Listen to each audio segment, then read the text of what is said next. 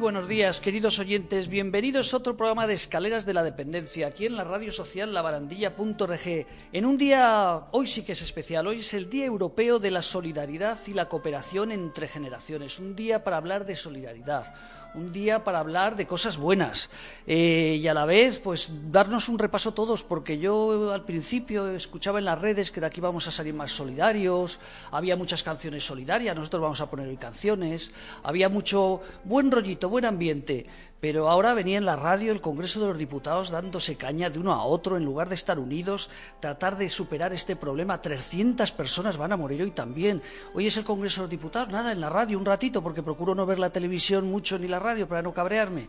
Bronca total, ves en las redes sociales, eh, unos a parir a otros. Estamos muy crispados. Yo la verdad es que un día especial como hoy, el Día Europeo de la Solidaridad, el domingo, dejan salir a los niños. Y claro, salen fotografías, pero fotografías depende de qué barrios ustedes van al barrio de la Estrella en Madrid, que es un barrio rico eh, y con gente mayor, verán pocos niños, pero ustedes van a las tablas, que es un barrio bueno, pero es un barrio joven, hace 20 años, seguro que allí verán muchos niños. Es que no nos crispemos, no nos crispemos. Día Europeo de la Solidaridad y la Cooperación entre Generaciones. Y qué mejor, soy José Manuel Dolader, Andrés al otro lado del aparato, él con su mascarilla, como siempre. Yo a lo mejor la tendría que llevar, pero aquí tomamos las precauciones. Estamos solitos, no tenemos ningún problema. Cuando abrimos la puerta sabemos que todo está sano, porque solo venimos a grabar dos días por semana, por tanto estamos aquí muy sanitos. Día Europeo de la Solidaridad.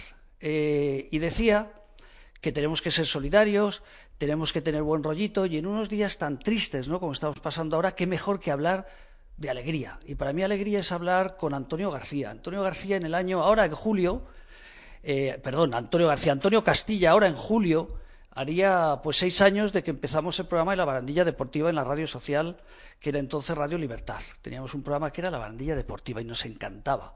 Pero hace un par de años se puso malito, pues Antonio Castilla, mi compañero, y bueno, dejamos de hacer esos programas. Y ahora el otro día lo llamo y me dice que también estaba en el hospital con el COVID. Don Antonio Castilla, muy buenos días. Buenos días a todos, ¿qué tal? Oye, como hace dos años que no hablábamos tanto, pues ya te llamaba, te cambiaba el apellido. es verdad, ya lo visto. Ya- otra vez te la he cambiado. Otra vez te lo he cambiado, siempre, siempre. Bueno, Antonio, mira, nos va a sacar eh, Andrés una fotografía cuando estábamos en Radio Libertad con Rocío, aquella periodista que amiga tuya también del Rayo Vallecano. Eh, tú estás en medio y yo estoy al lado y me doy cuenta que no estoy, oye, que, que me mantengo. Me doy cuenta que me mantengo, hasta parezco más joven y hace ya seis años, Antonio. Tú estás igual también. Pues sí, hay que, hay que mantenerse, aunque, aunque las enfermedades día a día están aquí, pero bueno, pero nos mantenemos, nos mantenemos. Bueno, presidente de los aficionados del Rayo Vallecano, eh, presidente de la Peña de Personas con Discapacidad. Ahora, ahora mismo todo está parado por el tema del COVID y bueno, y estuvo, está parado como todo. Como todo. Antonio, te llamo porque estoy contento. Yo tengo, eres el tercer amigo con COVID y, y- y tengo la suerte eh, de que cuando alguien me pregunta, digo, nadie en la familia, afortunadamente, no nos toca llorar, nadie en la familia, digo, y tres amigos y los tres amigos han salido y los tres entrevistados. Tú eres el, el tercero, Antonio. Cuéntanos, ¿qué tal en el hospital? ¿Te tratan bien? Porque luego te voy a, te voy a contar a qué vamos a dedicar eh, nuestra campaña 12 meses, 12 sonrisas. Cuéntame, ¿qué tal te tratan en el hospital? Vamos a ver, yo vengo por un tema del potasio y un tema del azúcar, que me hacen una analítica en casa y sale eso y me recomiendan que venga al hospital. Me hacen una prueba del COVID, sale negativa, pero eh, sale en la placa, sale que están dañados los dos pulmones y los parámetros en la analítica sale que tengo posiblemente eh, eh, el, el virus. El ¿Qué COVID-19. sucede?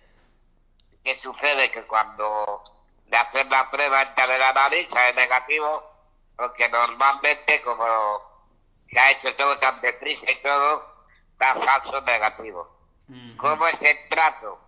Pues mira, el trato es bueno. Lo que pasa es que tú te has aislado en una habitación eh, con una televisión que bueno, que por cierto, la Comunidad de Madrid ha tenido la amabilidad de las pocas cosas que ha hecho la Comunidad de Madrid, eh, en la Consejería de Sanidad es que no se cobra la televisión en las habitaciones, menos mal. Luego vienen muy protegidos los sanitarios, los auxiliares, las enfermeras, médicos, todo. El trato es bueno, pero cuando tú empiezas a hacer preguntas, pues te das cuenta y ellos mismos te lo dicen que es una que es desconocida, que no saben nada, nada. Claro, es que no, sabemos nada, claro, no sabemos nada, están investigando, ni tan siquiera hay una vacuna, pues fíjate, si se sabe poco. Bueno, pero lo bueno es que, que Antonio, eh, que estás, que, que, mañana te vas a casa, creo yo, ¿no? Eso me ha parecido... Hoy, hoy, hoy. ¿Hoy, hoy te vas ya a casa? Qué bueno, pues... Creo que sí, creo que sí. ¿Crees, ¿Crees que sí? Bueno, Antonio Castilla es una persona, un gran defensor del mundo de, la discapacidad. Él desde jovencito pues va en una silla de ruedas, tiene huesos de cristal y, el hombre pues, pues es un amante del deporte. Eh, creamos ese programa y, y, fíjate que me puse en contacto con él porque en julio vamos a cumplir seis años y decía yo de montar una fiesta y me dice, bueno, en julio estaremos para fiesta, dice, yo estoy en el hospital y por eso te he llamado, pero qué alegría, Antonio, qué alegría nos das a todos los amigos, seguro que a toda la gente del Radio Vallecano, que haya superado, pues nada, este trance y que esta tarde o mañana, cuando sea, tú dices que esta tarde, pues fenomenal, pues puedas empezar a llamar otra vez a tu gente. Sí, encima lo que antes comentaba del tema de la solidaridad, yo creo que tenemos que, este tiene varias vertientes, ¿no?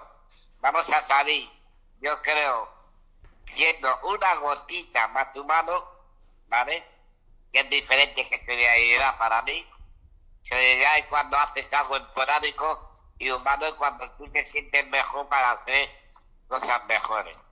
Y también que tengamos que tener claro que la vida en un momento se va. Hay que disfrutarla y hay que luchar por lo que tú cada día vas, vas creyendo. Eso es la clave de la integración y la solidaridad o el apoyo de las personas. Y el deporte es un vehículo, es una herramienta para poder llegar a esa solidaridad. Bueno, pues en julio, Antonio, si nos dejan, yo creo que ya podremos al menos juntarnos aquí en la radio. Eh, 8, 9. Eh, traes todos esos amigos que tienes tú, Irene Villa, llamamos a un montón de gente, hacemos un programa con gente antigua, eh, de, que ya lleven años haciendo deporte y con gente nueva. El deporte, que ahora es verdad que por este tema hay un paro, tanto el deporte adaptado como el deporte no adaptado, llamado normal, bueno, o, a mí no me gusta la palabra normal porque todos somos normales, pero el deporte adaptado y no adaptado y y empezaremos otra vez a hacer actividades y, con más ilusión quizá que hace. Bueno, pues eh, en eso nos vamos a quedar, ¿eh? ¿eh? que te veo muy optimista, eso me gusta. Eh, lo de que llevan la seguridad, pues mira, nos está dando mucha tranquilidad, fíjate, Antonio, el que, que, que por fin las enfermeras, que los enfermeros, que los médicos estén y digo por fin que deben llevar tiempo, estén con esa preparación, pues, pues, bueno, al menos les tranquiliza porque fíjate con todos los miles de, decenas de miles ¿no? de, sanitarios que tenemos en España eh, con este virus, pues nos das una alegría, Antonio. Ah, efectivamente, y bueno, hay muchos que hoy te han penado, porque hay que decir que los sanitarios han dado la vida suya y la y la de sus familiares porque muchos han llevado el, virus a, su, a sus familiares indirectamente, ¿no? pero hay muchos que mañana la Comunidad de Madrid no le van a renovar el contrato. Me parece penoso y vergonzoso que no le a, gente que se le ha llamado y alguien todavía y no esté, ahora no se le renueva ah, llamar. Yo, creo que, no fíjate, lo dicen, pero a mí me parece muy fuerte, porque si todavía no se sabe si esto va otra vez a, a, rebotar y puede volver a subir, a mí me parece dudoso que los echen. Si tú lo dices, si lo dice por ahí más de un medio, pues no lo tendremos que creer, porque me parecería muy grave. Dicho esto, Antonio, el mes de... ¿eh? Pues el mes de mayo, ¿sabes qué lo vamos a dedicar? Eh, como es el... Cada mes lo dedicamos una cosa. Enero fue la depresión. Es nuestra campaña 12 meses, 12 sonrisas. El mes de enero fue la depresión.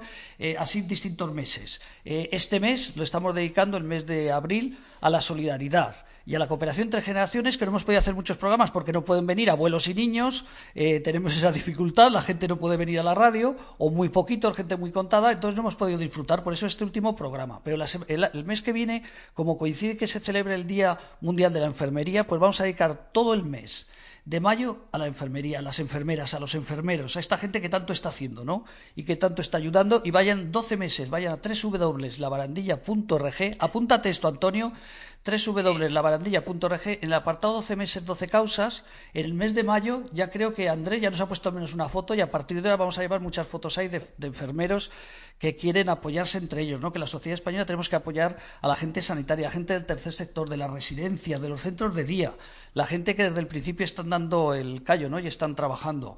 Eh, Antonio, te voy a pedir un favor que, me, mandes... Muchas gracias por, por vuestra llamada y vamos hablando porque es verdad que, que como tú decías antes, los políticos que ahora se olviden, como yo digo, que se quite el mono de políticos y, y coja el mono de trabajar de la solidaridad y de que ahí porque son de un pueblo. Pues las 11 y 7 minutos yo creo que te da tiempo si pones la televisión, que te deja por la televisión y además es gratis, verás las leches que se están dando en el Congreso, o sea, que te oigan y que cambien y que salgamos, pues como dices tú, eh, pues un poquito, un poquito más enrollados, ¿no? Y, que no nos crispemos tanto, Antonio, fíjate, eso es lo que pedía la gente, no hacer caso a estos que nos mandan WhatsApp todo el día política, atacando uno, atacando otro, pues es que eh, nos unamos todos, vamos a acabar con, al menos acabar lo más, lo mejor posible, lo más animados posibles. Antonio, que te agradezco de corazón. Mándame.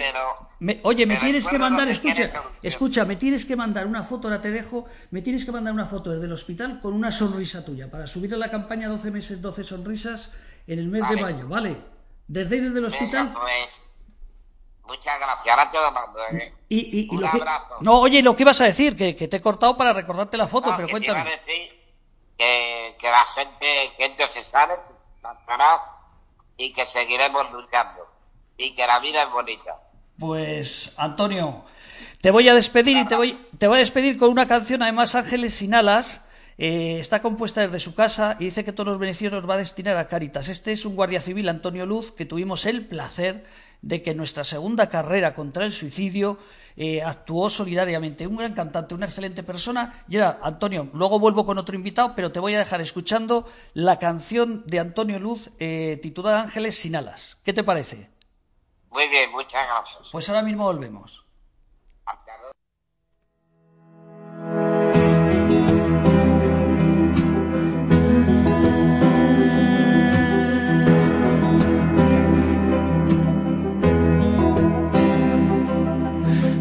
Volverá la vida, volverán los sueños, minúsculos momentos, lo que importa de verdad. Caminaré descalzo, la lluvia hará sus charcos y marzo será marzo, nada más. Ángeles sin alas, luchando hasta el final los héroes eran estos, gente tan normal, gente tan normal.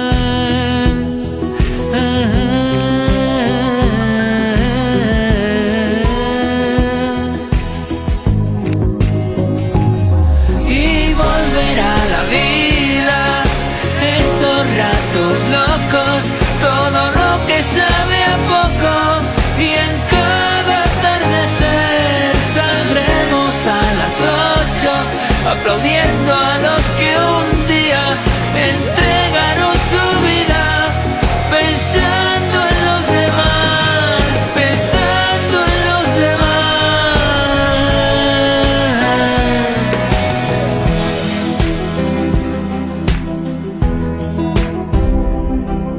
Valoraremos tanto cada beso, cada abrazo, el calor que da el aliento igual. Lesiones de la vida quizás nos hagan más humanos y la lucha no sea en vano, se verá. Ángeles sin alas, luchando hasta el final. Estos son mis héroes, gente tan real, gente tan real.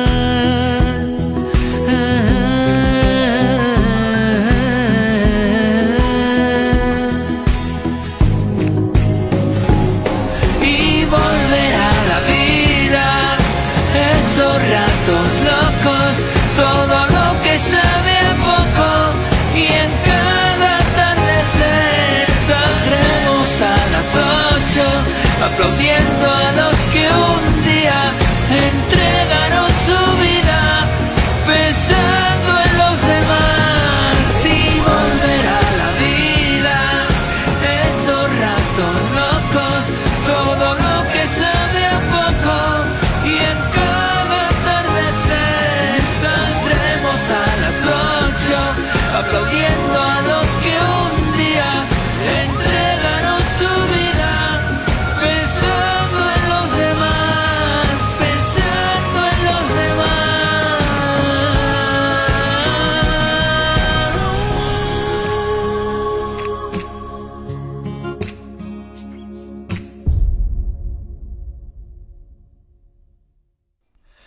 Bueno, bueno, qué alegría me da siempre que escucho a Antonio Luz. Eh, de verdad, eh, sé que nos vas a escuchar y desde aquí te la dedico por todo el buen rollo que tuviste trayéndote tu equipo desde Galicia. Es que hay que repetir, la gente solidaria y la gente enrollada hay que darles, hay que darles voz, aunque la tengamos pequeñita. Bueno, pues eh, hoy, en este Día Europeo de la Solidaridad y la Cooperación entre Generaciones, pues vamos a hablar de una cosa que a lo mejor no es tanta cooperación entre generaciones en estos días, porque sé que están muy tristes muy tristes y muy preocupadas. Nos vamos a ir a Cabra, eso está en Córdoba, con la Asociación de Alzheimer y vamos a hablar con su directora Carmen Mangas. Carmen, buenos días.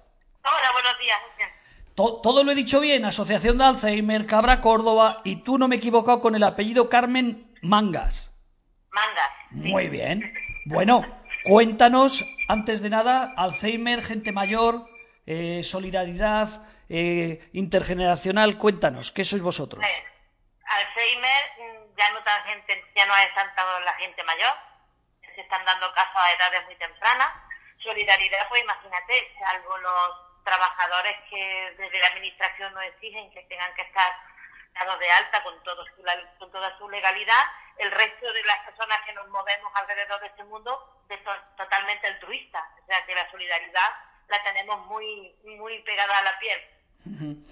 Vosotros eh, tenéis ahí un centro, eh, un centro estancia diurna, eh, una unidad de estancia diurna donde atendéis a las personas con Alzheimer, las personas que pues van a no a tratar no de recuperarse, pero a no perder y en otros casos pues tal vez las propias familias son incapaces de poder ayudar a ese familiar por su deterioro y va a vuestro a vuestro centro de día eh, pues a, a, que vosotros les, les ayudéis, ¿no?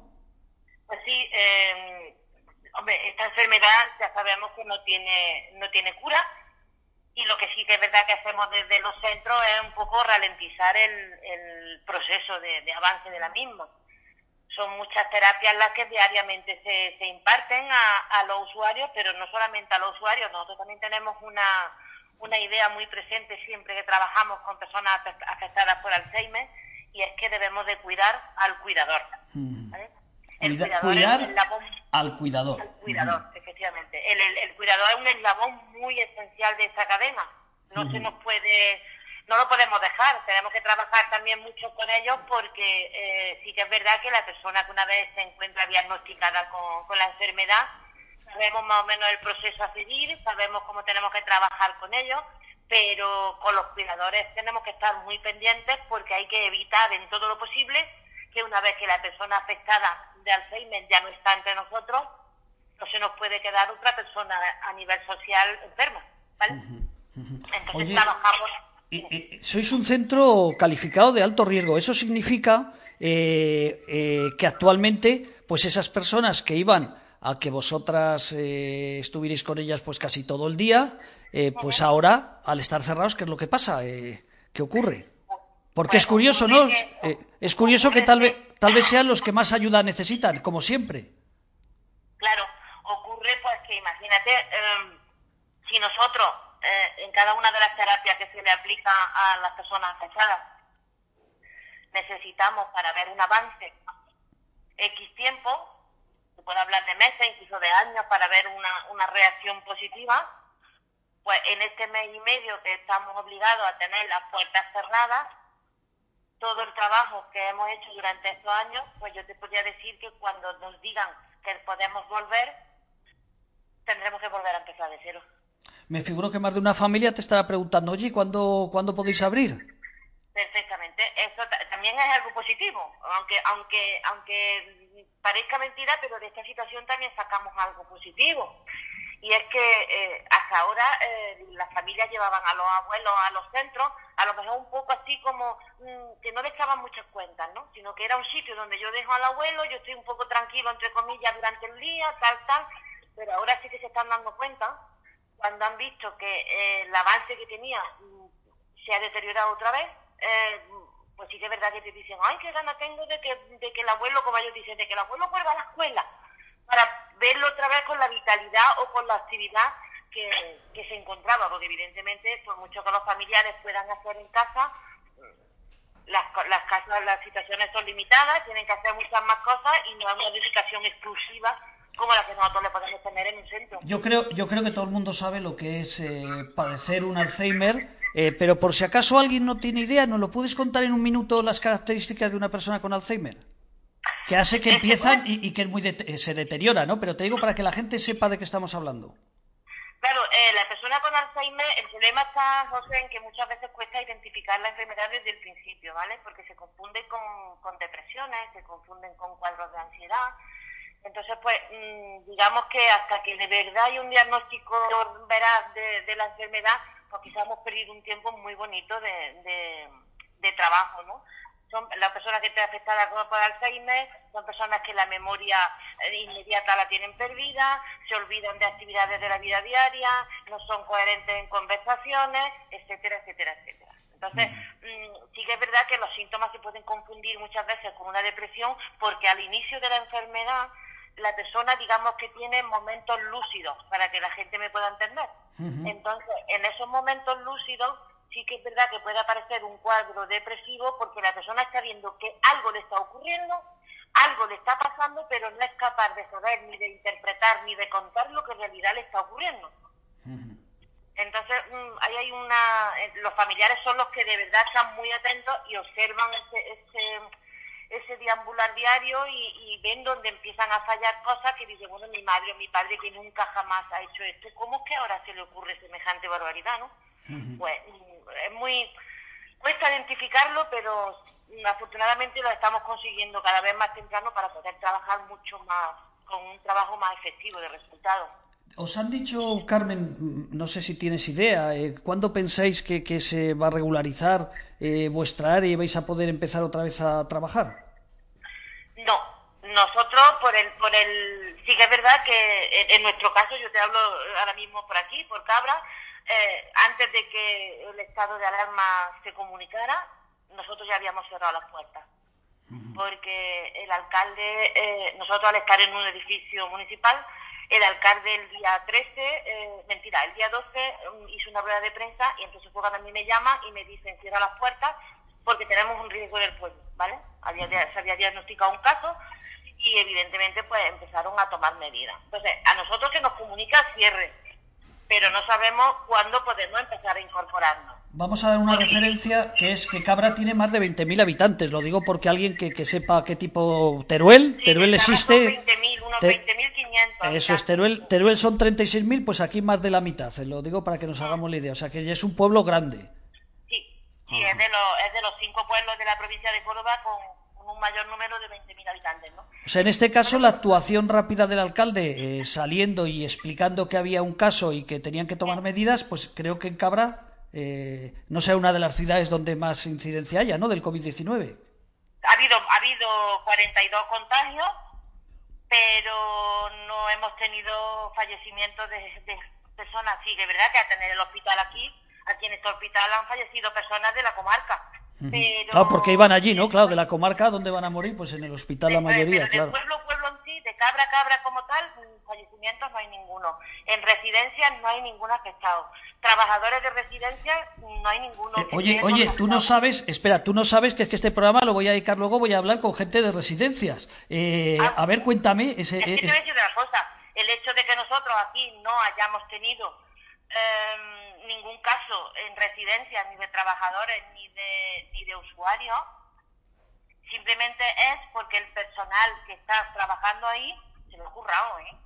Pues mira, eh, te vas a sorprender, pero después vamos, ahora nada, cuelgo contigo y voy con una, una gran amiga, con dos amigas. La verdad es que las dos son igual, igual de amigas, la segunda menos amiga porque es una directora general de una gran entidad. Pero voy a hablar con una amiga que está trabajando en una residencia eh, y quiero que me cuente eh, cómo están trabajando. Y luego vamos a entrevistar a la directora general de Asispa, pues para que también nos dé un poco explicaciones, porque yo me imagino que ver en televisión las campañas en la prensa en contra de las residencias, claro, muere muchísima gente, muere gente mayor, gente que necesitaría eh, y se merece seguir viviendo, pero eh, yo me imagino que tú eres un trabajador de una residencia y debes estar un poquito, primero, que casi no tienes ganas de ir porque algo vas a pillar. Y segundo, es que da la sensación de estar trabajando en un sitio eh, con no muy buena imagen, ¿no? Lo que tratan Claro, pero, también, pero bueno, de todas maneras, mm, las residencias no han tenido um, la buena imagen como tal de una residencia. Mm, yo creo que nunca la hemos tenido, pero sí te voy a decir una cosa en la residencia se trabaja, que yo, yo he trabajado en residencia y te puedo decir que trabajamos como nadie se imagina, ¿vale? Que, que, que, cometemos fallos como todo el mundo, nadie es perfecto, pero que sí también que es verdad que al principio de todo esto del COVID, en la residencia como que nos hemos olvidado de lo que allí había dentro, ¿eh? Eso también te lo digo. Que no es culpa del personal que esté dentro, que el personal, yo estoy convencida que habrá hecho lo, lo que nadie se pueda imaginar pero hemos sido los grandes olvidados. ¿vale? Sí, sí. Eh, es gente de, gente de, de, alto, gente de alto riesgo. Corte, sí, sí. De hecho, nosotros eh, en la semana pasada eh, tuvimos una reunión a nivel nacional de la Confederación Nacional de Alzheimer, donde le hemos dejado muy claro que a la hora de volver a empezar con estas actividades, nosotros vamos a tener un, vamos a tener que, que utilizar muchos sistemas de seguridad porque seguimos teniendo un grupo de riesgo, personas con patologías adquiridas, que con un COVID podemos acabar mal, ¿no?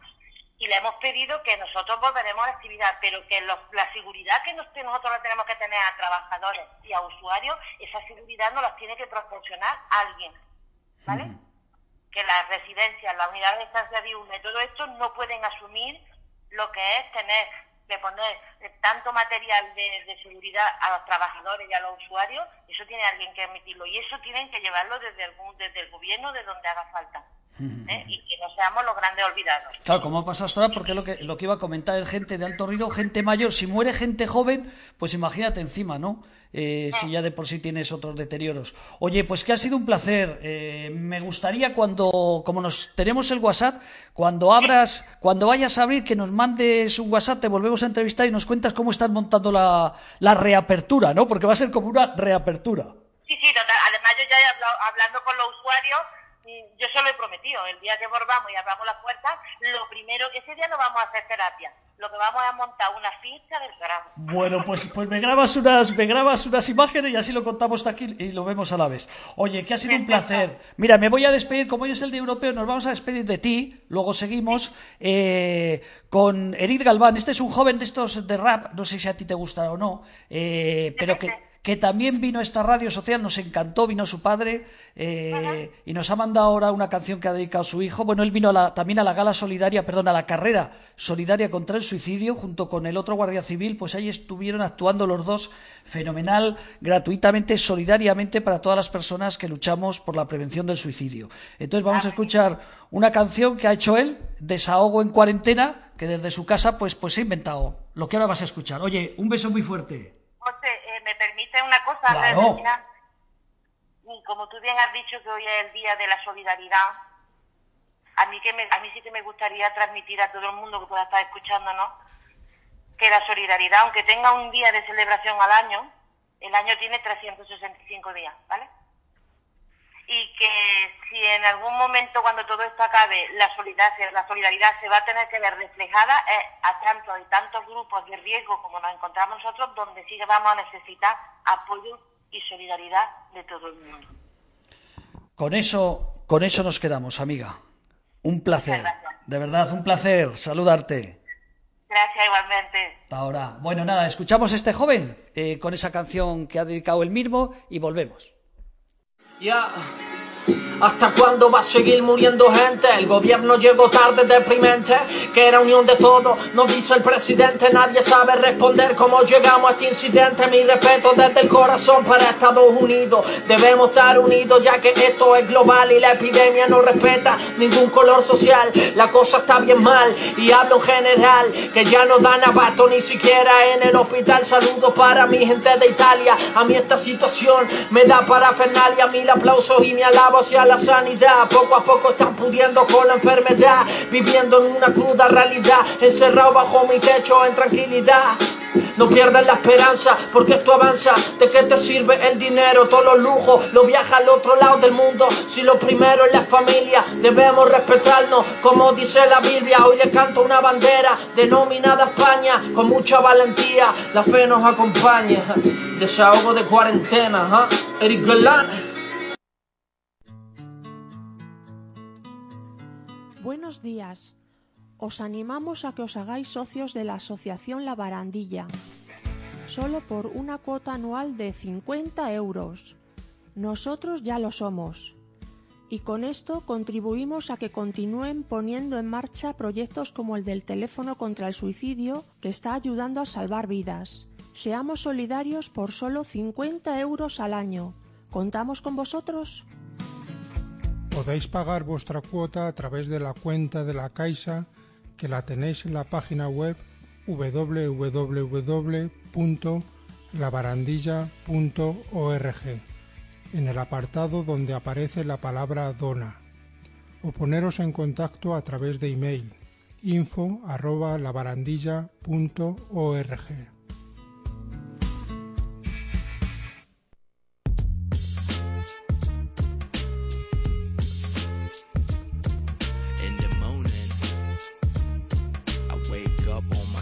bed trying to figure out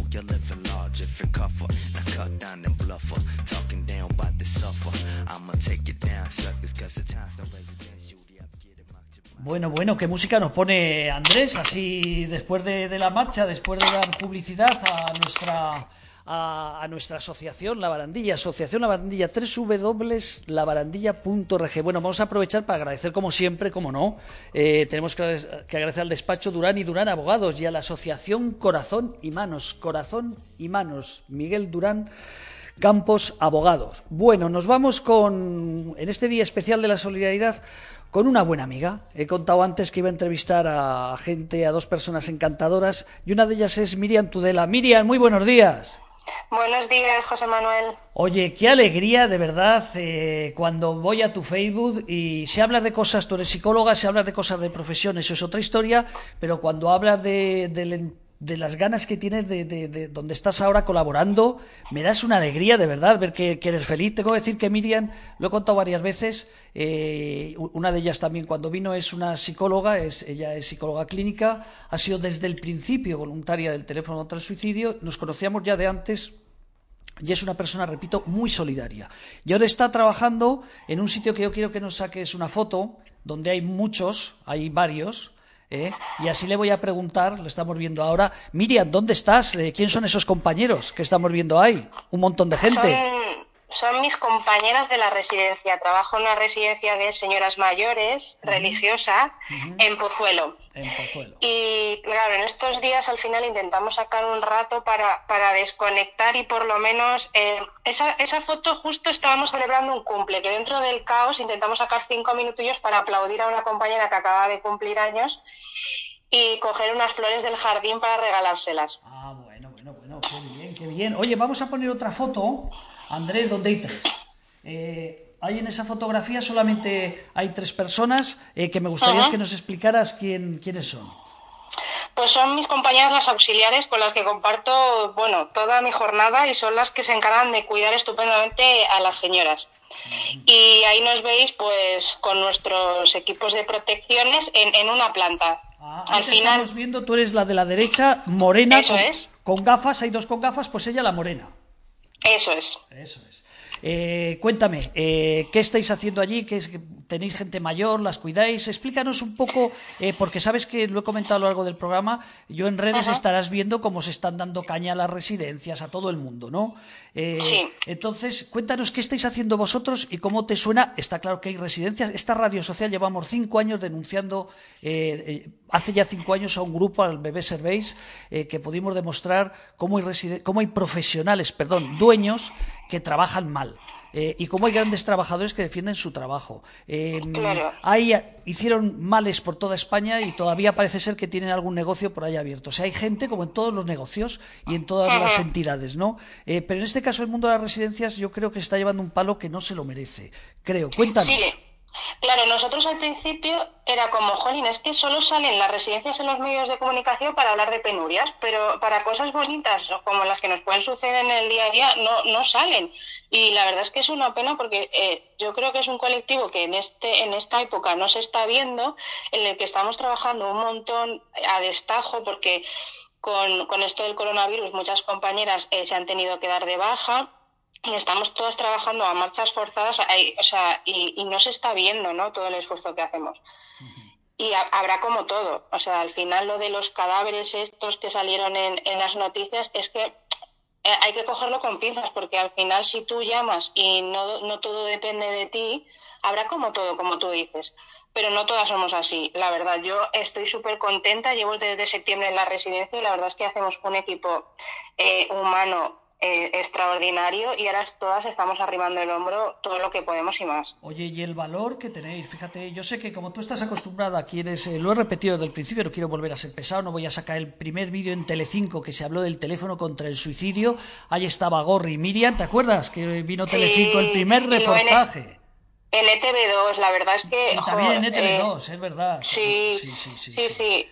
Es algo. Sí es cierto que yo cuando me pongo, cuando me pongo a trabajar, me pongo en modo trabajo y la verdad es que considero que tengo bastante calma, pues igual que cuando el teléfono. La verdad es que esta situación y lo comentaba el otro día en un post que compartimos en el en el teléfono, de que al final yo eh, la situación que vivo en el teléfono y en la residencia es muy parecida en el sentido de yo en ese momento tengo que sacar las castañas del fuego, me pongo en modo trabajo luego cuando llego a mi casa ya soy persona, ya pues me canso, lloro del agotamiento, no puedo dormir, pero al final en el trabajo ahí es como, ¿por qué estoy aquí? ¿Para qué estoy luchando? ¿Y, y por qué? Yo voy a contar un detalle, así se dan cuenta, porque a lo mejor los oyentes dicen, bueno, pues porque sabía, yo no sabía lo que iba a contar, he visto en las redes sociales que desde luego habla bien de su trabajo y está enamorada. Pero yo voy a contar un detalle que, que lo expliqué, lo iba a decir antes. Eh, un día salgo de aquí de la radio, porque está eh, eh, donde estamos, esto es la radio social La Barandilla, está también el teléfono el suicidio, esto es propiedad del Hospital de Día Lagman, eh, que cede las instalaciones gratuitamente. Y el teléfono el suicidio está aquí, y un día pues salgo de la radio y me encuentro a Miriam llorando. ¿Te acuerdas? Sí, sí, me acuerdo. Eh, triste, yo qué sé, pensé que con la pareja que a ver, mira, mm, no sé, en ese momento pensé en ti como persona, ¿no? Sí. Eh, y pensé que era algo, algo que te estaba pasando. Y Ah. recuerdo que cuando te abrazo, oye, ¿qué te pasa y tal? Y me dices con estas palabras más o menos, es que José Manuel, no sé si después de hablar una hora, creo que estuviste, no sé si voy a poder salvar la vida de esta persona si le he convencido. Bueno, pues esta es Miriam y por tanto yo creo que, que, que es importante que se sepa que hay gente que está trabajando con ganas, que tienes que coger el metro, el autobús, tu coche. Hay mucha Sí. gente que están en casa, que tienen miedo de salir. Eh, pues imagínate el que tiene que salir todos los días y encima un sitio que encima con riesgo y que todos los días te están viendo algo en la televisión o en la prensa o en la radio o en internet como si Ah. fuerais unos malvados. Claro, yo desde aquí, la verdad es que eh, yo, bueno, desde el primer día que nos, que nos aislamos, eh, como yo soy así de, bueno, de, me gusta ser así, empecé a crear como un diario de fotografías para mis compañeras, un poco para animarlas, ¿no?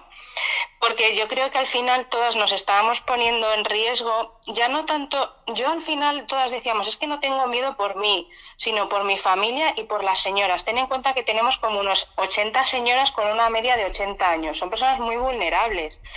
Entonces, muchas, muchas de mis compañeras han dejado de ir a comprar. Yo mismo no salgo, no salgo a la calle ni a comprar. Em, lo hace mi padre, pero por el riesgo y el miedo que tengo de que, de que las señoras puedan, puedan contagiarse. Al final, por estadística, sí que es cierto que hace 10 días descubrimos que teníamos positivos y ahora estamos en, en modo eh, precaución extrema y, intentando cuidar a las señoras lo mejor posible, ¿no? Y es algo que mis compañeras siempre dicen y yo, y yo les animo, que cuando tengamos dudas de por qué estamos haciendo todo esto, por qué estamos haciendo tantas horas, por qué al final hacemos funciones que no nos corresponde, eh, lo hacemos por ellas. Entonces al final eso, eso nos reconforta y nos ayuda a seguir adelante. Eh, yo, yo quiero pensar eh, quiero pensar, eh, es que le estoy diciendo una cosa a Andrés, a ver si es capaz de leerla, eh, perdóname, eh, decía que quiero pensar que cuando, si ocurriera eh, la desgracia que hay en vuestra residencia, de repente fallecen cuatro o cinco personas eh, mayores, esas que estáis cuidando, yo creo que, que, que ese día os tiene que fastidiar. Eh, habla, es que quiero que sepa la gente que, que, que piensan que es que estáis casi... ¿sabes lo que? Mira, nosotras eh, desde el principio empezamos con el protocolo muchísimo antes de, del oficial, ¿no? Porque nuestra doctora, la verdad, que es como muy pulcra para eso, entonces empezamos a comprar material, mascarillas para nosotros, cerramos las puertas del centro para las señoras y para los, los familiares una semana antes del protocolo oficial y eso nos ayudó a mantenernos muy muy bien durante mucho tiempo. Pero sí que es cierto que nosotras como trabajadoras salimos y entramos. Entonces, al final eh, es muy, muy difícil y más si, si no tenemos test y si las personas que han dado positivo son asintomáticas. O sea, es que hemos tenido, hemos estado trabajando con los ojos cerrados un montón de tiempo. Porque, eh, por suerte o por desgracia, las personas que lo tienen o lo han tenido no, no han tenido síntomas. Claro. Entonces, el día, nuestro día, es que además me acuerdo, nuestro día 40 de aislamiento, eh, de repente nos llegan unos test de la Comunidad de Madrid que nos costó conseguir Dios y ayuda uh -huh. y nos sale un positivo. Entonces, de una persona que teníamos aislada. Entonces, al final ahí, desde ese día se vino todo un poco abajo porque, claro, si esa persona vivía en una planta, es normal que las personas que vivían en esa planta estuviesen contagiadas. Uh -huh. y, y, así fue. Al, mira, nosotros hemos luchado un montón, estuvimos creando pancartas. Mi compañera decía, no quiero ponerla, Miriam, porque es que tengo miedo de decir que estamos sanas. Y digo, pero bueno, tenemos que celebrar que el lema, el lema que yo puse en la resi es un día más, un día menos. Recuerdo y, perfectamente. Y lo podemos, y, y todas podemos. Entonces, al final fue un varapalo súper duro y cada día es un cambio. La directora, la pobre, trabaja de sol a sol, organiza un día. Al día siguiente surge cualquier cosa y se desmorona todo. Estamos en continuo cambio. Eh, nos faltaba un montón de personal. Eh, de verdad, están siendo días muy duros y todas están dando el callo de y trabajar. Mira, yo ayer eh, trabajé con, el, con la protección extrema Luego, cuando me quise quitar la protección, se me había, o sea, había sudado tanto, se me había pegado la ropa al cuerpo que era imposible quitarme la ropa. O sea, fíjate tú, uh -huh. eh, mis compañeras que están trabajando 8 y 10 horas movilizando a gente, cómo tienen que estar, ¿no? Claro, porque aparte hay que decir que vosotras pues seguís igual que antes, eh, pues ayudando a esas personas mayores que en casa solos o la familia pues no son capaces de, de, de poder mantener eh, y seguís con vuestro trabajo de lo, igual que antes, pero encima más incómodas de trabajar, con más precauciones eh, ah. y, y, a veces hasta más desesperadas, ¿no?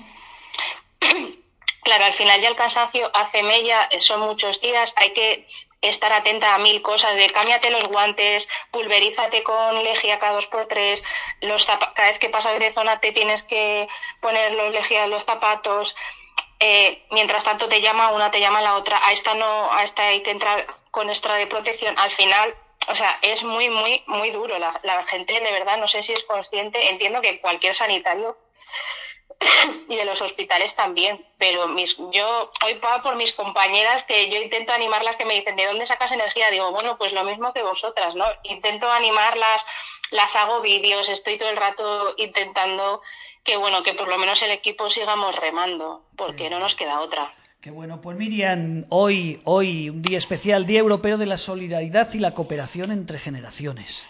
Eh, no podemos traer niños, hoy somos todos, sois chiquitas maduras y hombres maduros. Eh, hoy hablamos de personas mayores, no podemos traer niños. Eh, pero ¿qué vamos a hacer? Oye, que ha sido un placer, de verdad, Miriam. Muchas gracias a vosotros. Te felicito por la forma de ser eh, yo no sé si las, estas cosas a veces no se reconocen, eh, pero Miriam es una gran persona. Me ha encantado ver que estás trabajando, igual que en el teléfono eres de las más motivadoras, la primera, eh, que hay en la residencia, estés ayudando a que tus compañeras y esas personas mayores pues que lo pasen un poquito mejor, si es posible, o, desde luego no peor.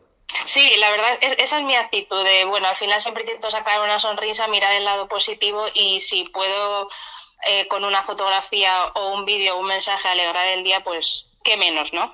Perfecto. Bueno, pues nos vamos, no vamos a poner música directamente porque yo tenía que hacer una entrevista después de ti. Eh, iba la directora, iba la directora general de Asispa, Elena San Pedro, eh, pero coincide que estaba, pues imagínate, si eso es una residencia, ellos que gestionan, quiero recordar que son 10 residencias eh, mm. más Imagínate cómo deben estar, ¿no? cómo debe estar la gente de arriba. Bueno, pues le he tenido que grabar esta mañana antes de venir. Entonces, directamente de ti no ponemos música y vamos a escuchar a Elena. Repito, Miriam, un placer de verdad hablar contigo, como siempre. Gracias a vosotros. Un beso muy fuerte, amiga, y un recuerdo muy fuerte a todas tus compañeras y compañeros. Nos, vamos, nos vamos con la entrevista de Elena. Bueno, y seguimos con este programa, a pesar de que esta llamada lo hemos hecho esta mañana a primera hora del día, eh, porque la persona que voy a entrevistar ahora pues estaba en pleno, pleno vorágine del trabajo. Es con Elena San Pedro, directora general de Asispa. Muy buenos días, Elena. Buenos días, José Manuel. Bueno, un placer en este día 29, 29 de abril, Día Europeo de la Solidaridad y la Cooperación Intergeneracional. ¿Cómo no hablar con la directora general de Asispa? Para que nos cuente un poco la labor que están haciendo, porque si alguien no conoce lo que es Asispa, simplemente voy a decir que es una entidad del tercer sector, donde, como dice mi compañero Amadeo Arribas, más de 5.000 personas atienden a 100.000 personas en España, a más de 100.000 personas en España. Cuéntanos, Elena, eh, qué es Asispa, para que los oyentes se hagan la idea, cuál es vuestra labor. Pues Asispa es una asociación que, como tú has dicho, nace hace 40 años sin ánimo de lucro y desde el inicio nuestra atención siempre ha sido para las personas mayores y para las personas más vulnerables. ¿Cómo les atendemos? Pues a través de una red de servicios, ofreciéndoles desde el servicio de teleasistencia, ayuda a domicilio, centros de día, gestión de centros de mayores, residencias y nos dirigimos también la atención a personas sin hogar, inmigrantes, familias. Mm. Elena, 40 eh, años, fíjate, sé que este año queréis hacer una gran fiesta Incluso habéis contratado casi un campo de fútbol para con unos juntar a todos los miles de trabajadores que en ese momento pudieran ir, porque claro, la teleasistencia está a las 24 horas. Las residencias, no podéis cerrar las residencias, eh, pero sé que queréis hacer una gran fiesta que lamentablemente va a ser difícil que este año podáis celebrarlo por lo grande de vuestros 40 años. Elena, cuéntanos tu historia, porque es importante con lo que te voy a preguntar ahora, eh, que la gente sepa si eres alguien nuevo que ha llegado a este sector, de repente de, las ayudas a domicilio y de las residencias, o si tienes una trayectoria. Pues yo empecé hace 30 años. Empecé hace 30 años como coordinadora del servicio de ayuda a domicilio. Luego pasé eh, a dirigir una residencia. Eh, estuve como directora de residencias. Luego fui la directora de lo que es el servicio de las residencias. También empecé a dirigir el servicio de personas sin hogar Luego pasé a un puesto de subdirección y ahora pues el puesto que ocupo actualmente. En Asispa pues favorecemos la promoción interna, porque es una forma de transmitir la cultura de la entidad y bueno.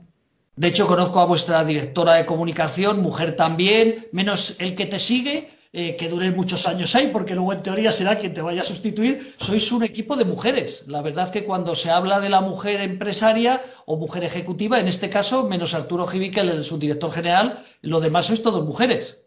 La mayoría somos mujeres, sí. Oye, eh, mire, en estos momentos sois, como he dicho eh, y, y planteo a lo largo de esta conversación, sois uno de los grupos que más personas tenéis trabajando en la calle. Eh, quitando los centros comerciales, quitando las grandes empresas, eh, pero como ONG eh, tenéis pues seguramente varios miles de personas trabajando en este momento. ¿Cómo está dividido, en este momento, qué actividades estáis haciendo? Pues mira, por una parte tenemos un porcentaje de, profesionales que están trabajando desde sus casas en modo teletrabajo. ¿Por qué? Porque hay un soporte que la entidad da, que es a través de los diferentes departamentos Y hay servicios también que hay una parte de profesionales, pues de teleasistencia, de ayuda a domicilio, que están trabajando en, teletrabajo. Pero claro, hay una parte muy importante que es la atención directa a la persona y que se tiene que prestar o bien en el propio domicilio del usuario, como es el caso del auxiliar de ayuda a domicilio, que necesariamente tiene que ir a su casa, o bien en las residencias que los profesionales pues tienen que atender a las personas mayores. Luego también están los centros de día, que los centros de día y los centros de mayores, sabes que, que con el decreto que hubo, pues cerraron, pues para prevenir, para garantizar la seguridad de las personas y que pudieran hacer el confinamiento en su hogar. Entonces, el servicio como tal no, no se ha roto, no se ha in- interrumpido. ¿Por qué? Porque la persona mayor no va al centro de día, pero lo que sí que hemos hecho es que a través de la tecnología los profesionales lleguen a casa de las personas mayores a través de llamadas de seguimiento, videoconferencias, ejercicios con la tablet, eh, se les cuelga en la página web actividades y bueno, y estamos llegando a su casa. Y te- tengo un conocido que está trabajando eh, en teleasistencia y el otro día me comentaba que me decía, dice, fíjate una cosa curiosa, ante toda la campaña que hay en los medios de comunicación, da igual la televisión que pongas o la radio que, pongas o ahora mismo nosotros, ¿no? Se habla del famoso COVID, COVID-19. Eh, me decía que las personas mayores, eh, que sí, que se habla mucho de que van a poder salir a partir del 2 de mayo, pero una parte muy importante del colectivo, hablamos de, de personas eh, ya jubiladas, personas mayores, eh, tienen tanto miedo que tal vez eh, no salgan a la calle muchos de ellos. ¿Eso lo has notado a través de tus profesionales?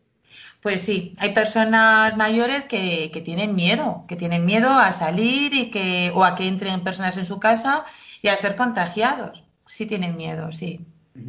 Fíjate, Elena, otra cosa, el otro día escribí una noticia en política local donde pues un poco defendía la labor de las residencias, eh, porque parece que ahora la moda es atacar a las residencias, atacar a los trabajadores, atacar a los empresarios, atacar en, en general a las residencias. Y yo decía eh, que esto que acabamos de comentar, que mucha gente a mí me pasa en la radio, eh, que me gustaría traer algún invitado con las correspondientes medidas de seguridad, pues que la gente tiene miedo de salir de casa. Entonces yo, claro, planteaba, si la mayoría de la sociedad tiene miedo de salir a la calle, eh, imagínate lo que es un trabajador de una residencia eh, donde tiene que coger el metro, tiene que coger el autobús, tiene que desplazarse y luego llega, llega a un sitio donde todos los días en televisión o en los medios de comunicación es el centro de la pandemia, ¿no?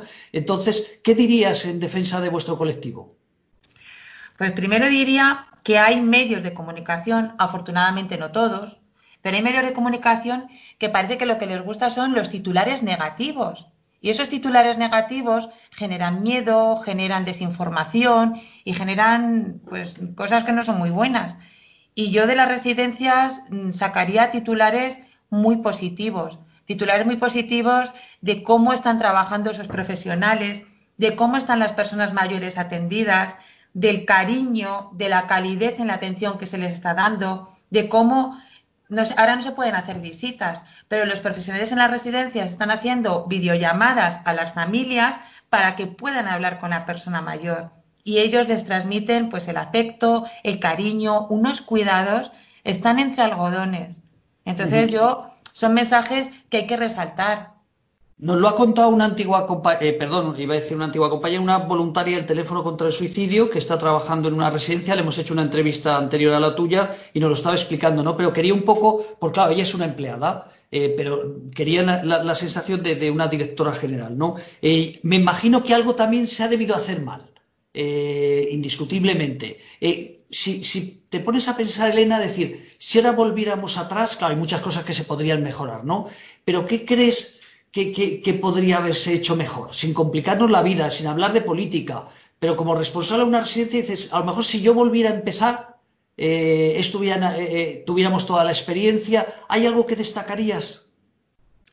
Hombre, pues nosotros eh, al principio hemos vivido una situación en la que los protocolos, los decretos, pues cambiaban en cuestión de días, de horas. Entonces, claro, a veces... ¿Hola? Ah, Sí, sí, te escucho, te cortado. escucho. Es que se ha quedado... no, no, no. Y, y bueno, pues un poco el, no sé, ves, ves como que, que hay mucho cambio de protocolo, entonces como que tienes, te genera mucho volumen el ir poniéndote, el ir corriendo, porque claro, el COVID vas corriendo y tú tienes que adelantarle en la carrera. Entonces, bueno, pero Pero bueno, nosotros, la verdad que, que lo bueno que hemos tenido como entidad ha sido previsión. Desde hace tiempo ya teníamos hecho hechas compras importantes del material de protección. Lo que pasa que, bueno, pues que hubo un momento en el que los, hubo dificultades porque, bueno, no, no los podían repartir. Pero bueno, la verdad que como nosotros como entidad sí que hemos tenido previsión y cumpliendo siempre con la, con la normativa en todo momento. Me imagino que una de las frases más dolorosas en estos dos meses eh, tuvo que ser cuando la ministra de Defensa eh, pues sacó en las redes sociales y en, no en las redes sociales, sino en una entrevista en televisión, eh, que dijo que se habían encontrado los militares pues muertos en la residencia, dando la sensación que casi los escondíais, ¿no? Cuando ella desconocía los protocolos que hay, que si a ti se te muere una residencia o un usuario, no lo puedes sacar a la calle. O sea, tiene que venir, eh, primero tiene que ser un familiar o alguien que tutele esa persona. Y segundo, eh, pues están las funerarias. Y en ese momento yo recuerdo que cuando yo estaba diciendo es que las funerarias no, no sacaban a nadie de una residencia, porque se tuvieron que crear incluso dos, dos centros, uno en el IFEMA y otro aquí en el Palacio del Hielo. Todas estas cosas es lo que te decía, ¿cómo, cómo, cómo como directora general, cómo lo sentías? Pues yo lo, pues por ejemplo, yo en ese momento, eh, la UME han estado haciendo desinfecciones de las residencias, han estado colaborando con todas las residencias, haciendo desinfecciones para, pues, con lejía y para mantener la higiene. Claro, nosotros en ese momento, eh, las compañeras de las residencias, cuando les preguntabas, nos decían que desde la UME les daban la enhorabuena de cómo teníamos los centros. Entonces, nosotros estábamos recibiendo la enhorabuena, nuestros profesionales están al pie del cañón dándolo todo y ves, y, y, ves comentarios que al final son estereotipos que se extrapolan así como a todo el colectivo. Entonces, bueno, pues, pues a veces te duele que, que un comentario general parezca lo que, lo que no es y que se generalice a, a todos los profesionales y a tantas residencias que están bordando un trabajo día a día. Yo lo que puedo decir es que de las personas que han ido, a nosotros nos han dado siempre la enhorabuena de cómo teníamos nuestros centros. Elena, eh, una de las cosas que yo me imagino, eh, porque tengo relación con distintas eh, entidades y con distintos grupos de, personas, incluso con discapacidad, y hablamos de estos temas, yo me imagino que una de las cosas que, espero que cambie es, vosotros tenéis, el grupo Asispa, pues tiene más que grupo, no es una empresa, sino es una entidad social, tenéis residencias en propiedad y, y residencias donde acudís a concursos públicos. Creo que una de las, y yo lo defiendo, es que a partir de ahora espero que cuando se saca un concurso o una residencia, da igual que sea SISPA quien sea el que se, lo, el, que se presente, eh, intervenga la profesionalidad más que el dinero. Eh, porque muchos concursos, ya pasa aquí en la Comunidad de Madrid durante muchos años, que lo que se primaba era exclusivamente el tema económico, o una mayor parte de, de, de, de la adjudicación era el tema económico. Yo me imagino que también estarás eh, no voy a decir rezando, cada uno que sea creyente o no, pero estarás esperando eh, que a partir de ahora esto sirva eh, para que las entidades, ayuntamientos y comunidades cuando saquen una licitación, pues que no vayan exclusivamente al precio, que su principal prioridad sea el precio, sino que, que intervenga la profesionalidad y la experiencia, ¿no? Me imagino como directora general es algo de lo que estarás deseando. Yo creo que la profesionalidad es lo que siempre tiene que primar y el trabajo bien hecho. Y en este sector hay muchas entidades, además de Asispa, que trabajan muy bien, entidades mercantiles, entidades sin ánimo de lucro, que trabajan muy, muy bien. Entonces, bueno, pues que lo importante es que hay muchas personas mayores, muchas personas mayores que atender bien y hay muchas entidades haciéndolo bien. Nosotros, por supuesto. Hoy una de las cosas que te tiene que quitar el sueño, y ya terminamos, es eh, las bajas laborales, porque claro, estáis eh, en la calle primero, como el resto de la sociedad, tampoco sois diferentes, sois parte de la sociedad, pero luego estáis en sitios eh, donde hablamos de las residencias, por ejemplo, donde te encuentras con que hay personas que tienen el COVID-19, eh, trabajadores y encima los propios residentes.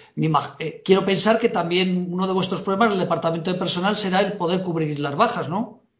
Pues mira, cuando empezó la situación de COVID, pues evidentemente teníamos, pues como pues trabajadores en baja, pues igual que en, la, en el resto de la población, que esto ha sido pues extensivo a toda la población en España y a nosotros también pues nos ha tocado trabajadores que han estado de baja. Nuestro departamento de selección ha estado trabajando de lunes a domingo para cubrir las bajas y las hemos podido cubrir.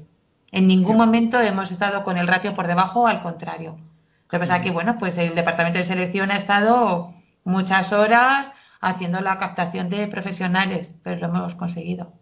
Y ya por último, eh, te he dicho que, no iba, que, que, me iba ya, pero otra pregunta. ¿Tenéis residencias en Andalucía? ¿Tenéis residencias en Castilla-La Mancha? ¿Tenéis residencias en Madrid?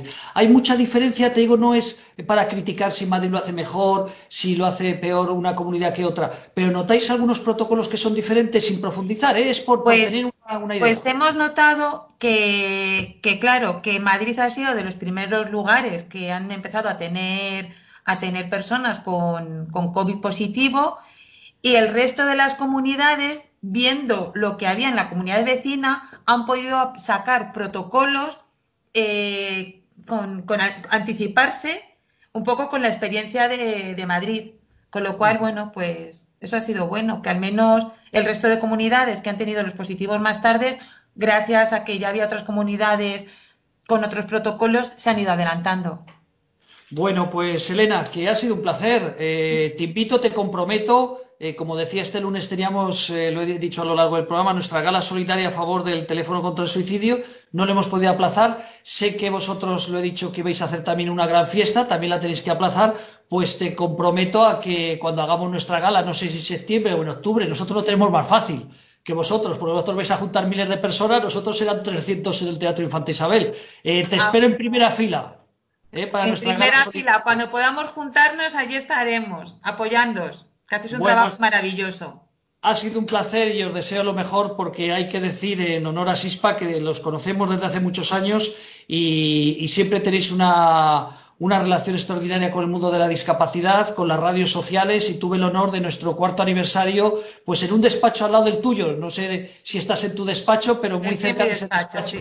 Celebramos ese evento. Eh, Elena San Pedro, muchísimas gracias por atendernos y espero que todo salga bien. Gracias a ti, José Manuel. Muchas gracias. Un abrazo. Nos vamos con la siguiente entrevista. Bueno, amigos y amigas, eh, el otro invitado no ha podido ser porque le he llamado dos veces, estaba trabajando, eh, pero está con una cobertura fatal. Ya lo entrevistaremos otro día, igual lo traemos el sábado. Nos vamos a ir hasta el sábado. El sábado va a ser un programa muy especial porque si hoy es el Día Europeo de la Solidaridad y la Cooperación entre Generaciones, el sábado se celebran dos cosas. En Madrid se celebra una fiesta, si ustedes les podría explicar lo del 2 de mayo del 1808, pero nada, una fiesta. El Día de la Comunidad de Madrid es una fiesta, los políticos salían a hacerse fotos, ahora no podrán salir, eh, y la gente nos íbamos de puente. Está claro que tampoco nos vamos a ir de puente, nadie. Entonces, el día 2, Día de la Comunidad de Madrid. Pero lo importante es que el día 2 es el Día Internacional contra el Acoso Escolar. Sábado a las 11 por donde nos están escuchando ahora, nos están viendo eh, las redes sociales que sean, el Twitter, nuestra página web www.lavandía.org, el sábado 2 de mayo, de refilón de la fiesta de Madrid, que estaremos aquí. Eh, además me dice Andrés que el día 2 de mayo se podrá, no, se podrá salir a hacer deporte, el que ve más televisión que yo, eh, entonces todos estaremos con pantalón corto hasta los que no corremos. Bueno, eso es una broma, pero que las fotos del domingo se admira a la gente en el parque, pues claro, si la gente puede salir a correr, normal que corran, normal, y que salgan a a, disfrutar un rato, ¿no? De, para eso el Gobierno lo habrá concedido. Bueno, que nos vamos, queridos amigos. Un placer. Vamos a agradecer, como siempre lo he dicho antes, a corazón y manos. Lo vuelvo a repetir, pero a la vez me sirve para eh, agradecer, como siempre, a Scrapealo. Scrapealo. Ustedes lo ponen en las redes sociales. Scrapealo, Scrapealo o queguay.es. W, que guay, con W y con Y. Queguay.es. Agendas. Eh, tazas como esta, José Manuel, nos la dedicaron de Radio La Barandilla. Cualquier detalle que ustedes quieran, no se les va a dar tiempo para el Día de la Madre, que va a ser el día 3, el domingo 3 de mayo, pero si no, pues para preparar los regalos para cuando salgan de este confinamiento. Nos vamos. Adiós, queridos amigos. Un abrazo.